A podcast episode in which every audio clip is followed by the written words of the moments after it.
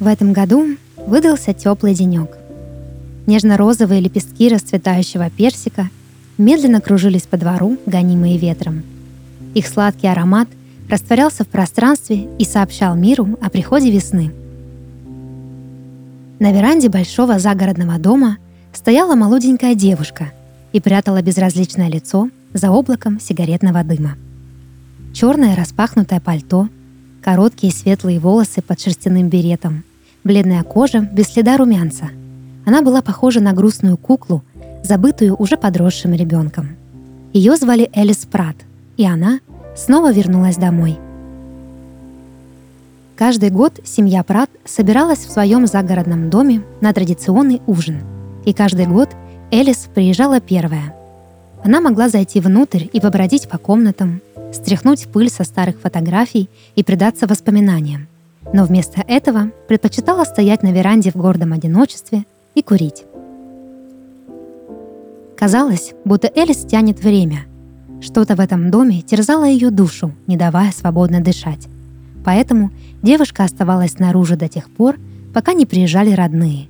И тогда делать было уже нечего. Приходилось заходить внутрь.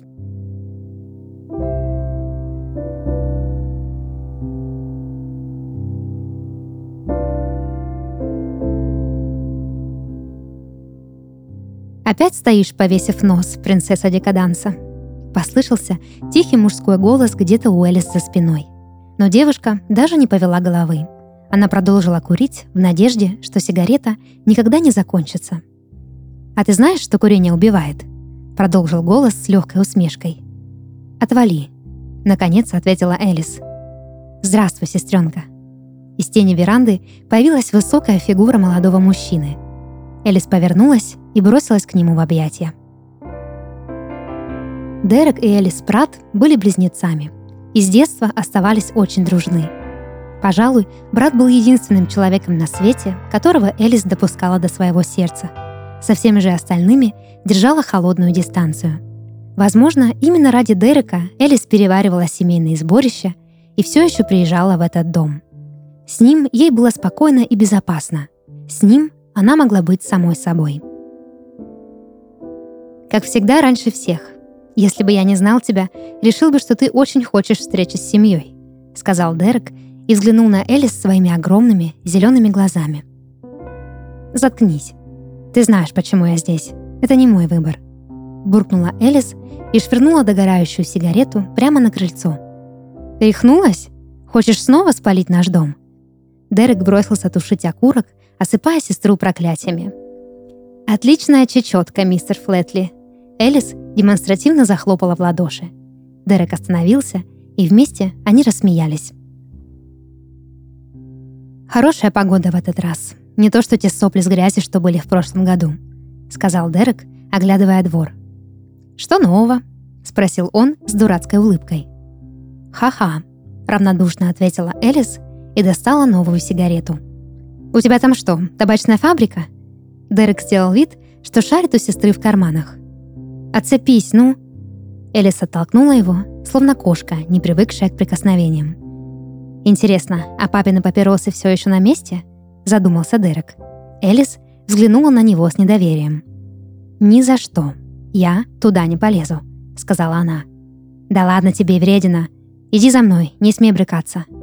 Дерек схватил сестру за руку, да так сильно, что ее сигарета выпала и снова упала на крыльцо, испуская дым, словно последний вздох. Подсади меня». Тонкими руками Элис схватилась за деревянную изгородь, поросшую сухим плющом. Дерек приподнял ее над землей, и через мгновение оба они оказались на чердаке, где под сгнившей половицей обнаружили давнюю заначку — старую, полупустую пачку отцовских сигарет. «Помнишь, как я учил тебя курить?» — спросил Дерек, доставая клад, и на лице его засияла детская радость. «Помню, как влетела от мамы. Причем мне», она не поверила, что ее ангел-сынок может предаваться вредным привычкам. Элис недовольно ответила, осматривая старый чердак. На потолке висел огромный кокон из пыли. Сухие листья были разбросаны по углам. На секунду Элис показалось, что она слышит детский смех. Видит шалаш из ветоши, из которого доносится слабый свет фонаря. Это они с Дереком спрятались, листали старый папин плейбой и тихо хихикали. Вкус прежний. Дерек выдохнул дым прямо Элис в лицо. И, увидя ее кислую гримасу, громко рассмеялся. Придурок. Запах дрянь. Дай мне тоже. Элис взяла из рук брата папиросу и сделала затяжку. Я чертовски скучаю по тебе. Я тоже, сестренка. Я тоже.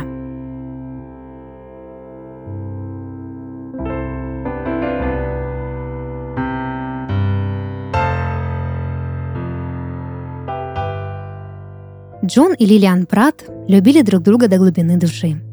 Они поженились сразу после окончания школы и никогда не расставались дольше, чем на день. Даже когда Джон служил в армии, Лилиан как-то удалось проникнуть в его часть и договориться о работе в госпитале.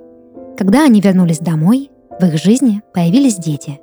Старший сын Роберт, дочь Магдалена и близнецы Дерек и Элис –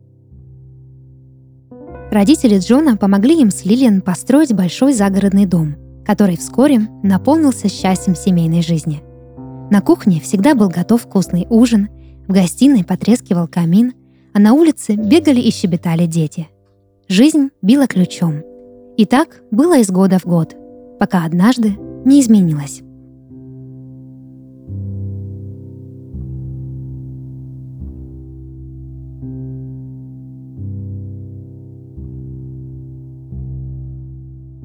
«Только не говори мне, что ты снова куришь, юная леди!» — кричала Лилиан, стоя под окном чердака.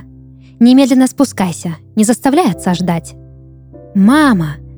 Из окна выглянуло приветливое лицо Дерека, и строгий тон Лилиан тут же сменился патокой. «Мой мальчик, это ты!» — воскликнула она, и на глазах ее показались слезы.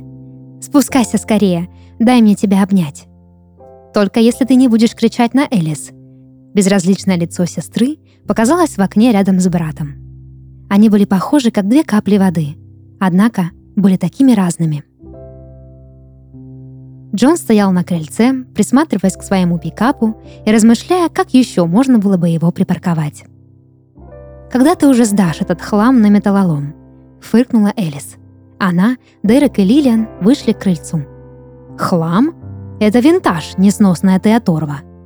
Джон радостно подхватил Элис на руки и закружил, словно она все еще была его маленькой девочкой. «Здравствуй, папа!» Элис впервые улыбнулась, обнимая отца. «Пойдемте в дом, пора накрывать на стол. Боб и Магдалена вот-вот должны подъехать». Джон и Лилиан поспешили внутрь. Дерек последовал за ними, но, видя, что сестра стоит на месте, он окликнул ее. «Не бойся, я буду рядом». Дерек нежно взглянул на Элис и протянул ей свою руку.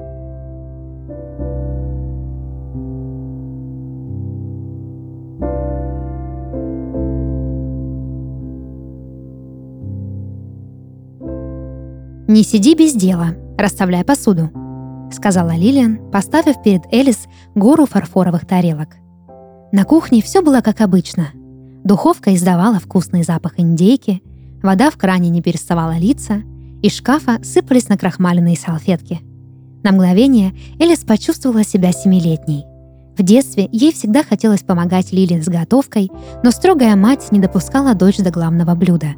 Теперь же, когда она стала взрослой, Лилиан не оставляла ее в покое. Постепенно начинало темнеть. Дерек с отцом принесли из сарая свежие дрова и зажгли камин – Достав из комода пыльную пластинку, Дерек поместил ее в проигрыватель. И как только тупая игла коснулась винила, в комнате заиграла музыка. С каждой минутой дом оживал и все больше походил на то место, которое каждый из семьи Прат вспоминал с теплой тоской в сердце. «Есть кто дома?» У порога послышался мужской голос – Роберт зашел в гостиную, как всегда одетый с иголочки, причесанный по последней моде и неестественно румяный. Лилиан запорхала из кухни словно бабочка и приветствовала своего первенца громкими возгласами и жаркими поцелуями. «А где Лена?» — спросил Джон, пожимая руку сыну. «Я здесь». Нежный, мелодичный голос Магдалены опередил ее прекрасное лицо. Она вошла в зал, словно голливудская актриса, держа в надушенных руках охапку свежих роз. Элис фыркнула по привычке, но даже ей было не избежать объятий старшей сестры. Вскоре все собрались в столовой. Из погреба вынесли пыльную бутылку «Шато Марго», розы подрезали и поставили в вазу, индейку достали из духовки, а собравшиеся заняли привычные места за столом. Все было готово к началу традиционного ужина семьи Прат.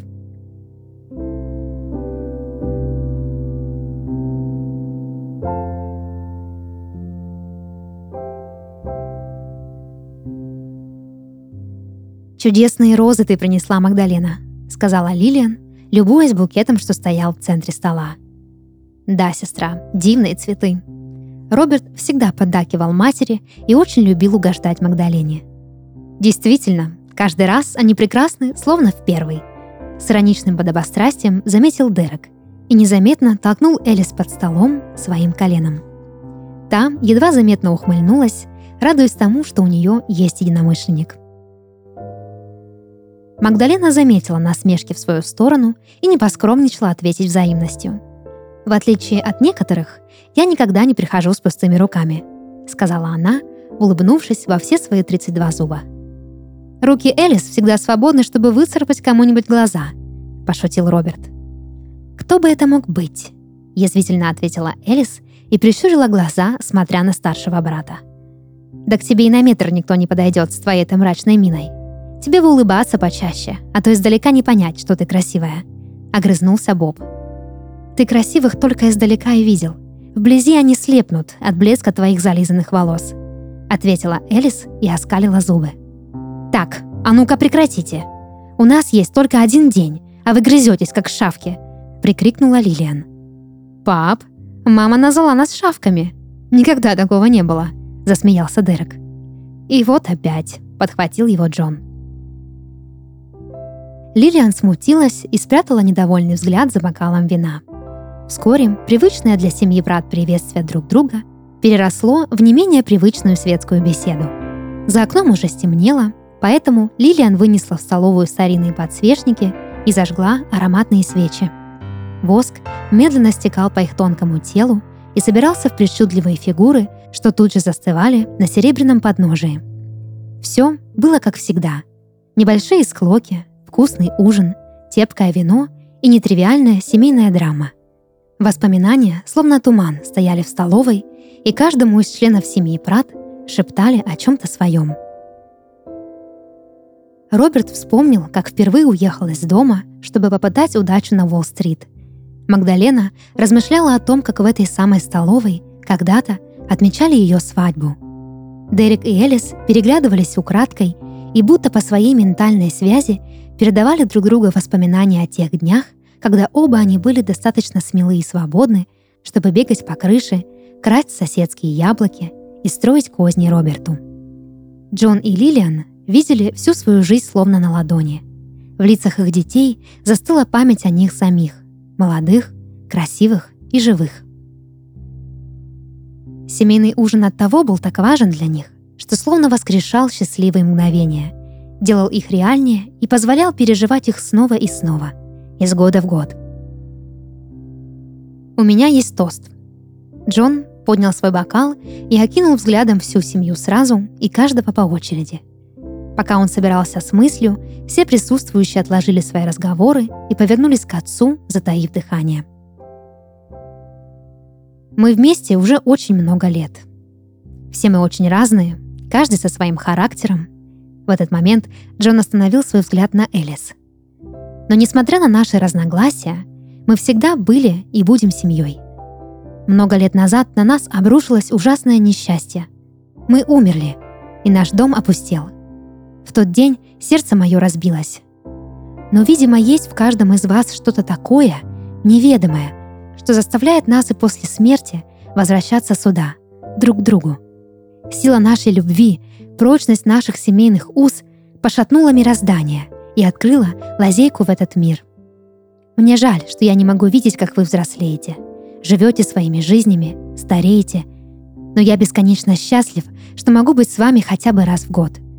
И пусть вам кажется, что каждый раз мы проходим через одно и то же, я бесконечно рад, что мы есть друг у друга. Давайте в этот раз отложим наши ссоры и отпразднуем. Знайте, что я люблю вас, и так будет вечно.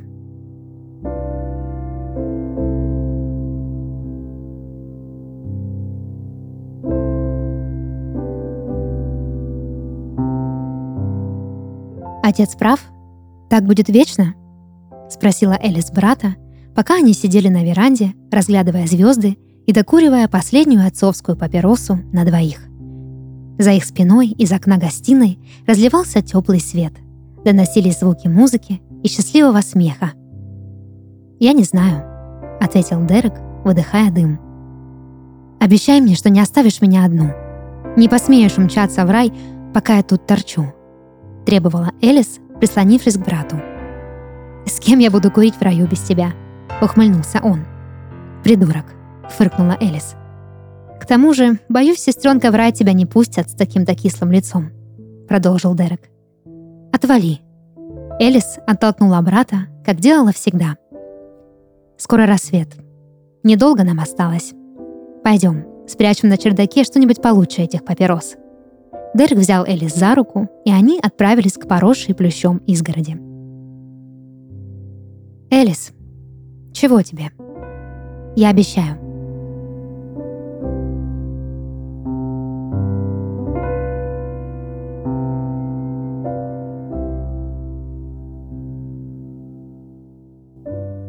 Это подкаст «Сны» и его ведущая Дарья Харченко. Сегодня я читала рассказ, написанный на основе моего собственного сна. Если вы хотите, чтобы ваш сон прозвучал в подкасте, присылайте его к нам на почту. Ссылка в описании. До новых встреч и сладких снов!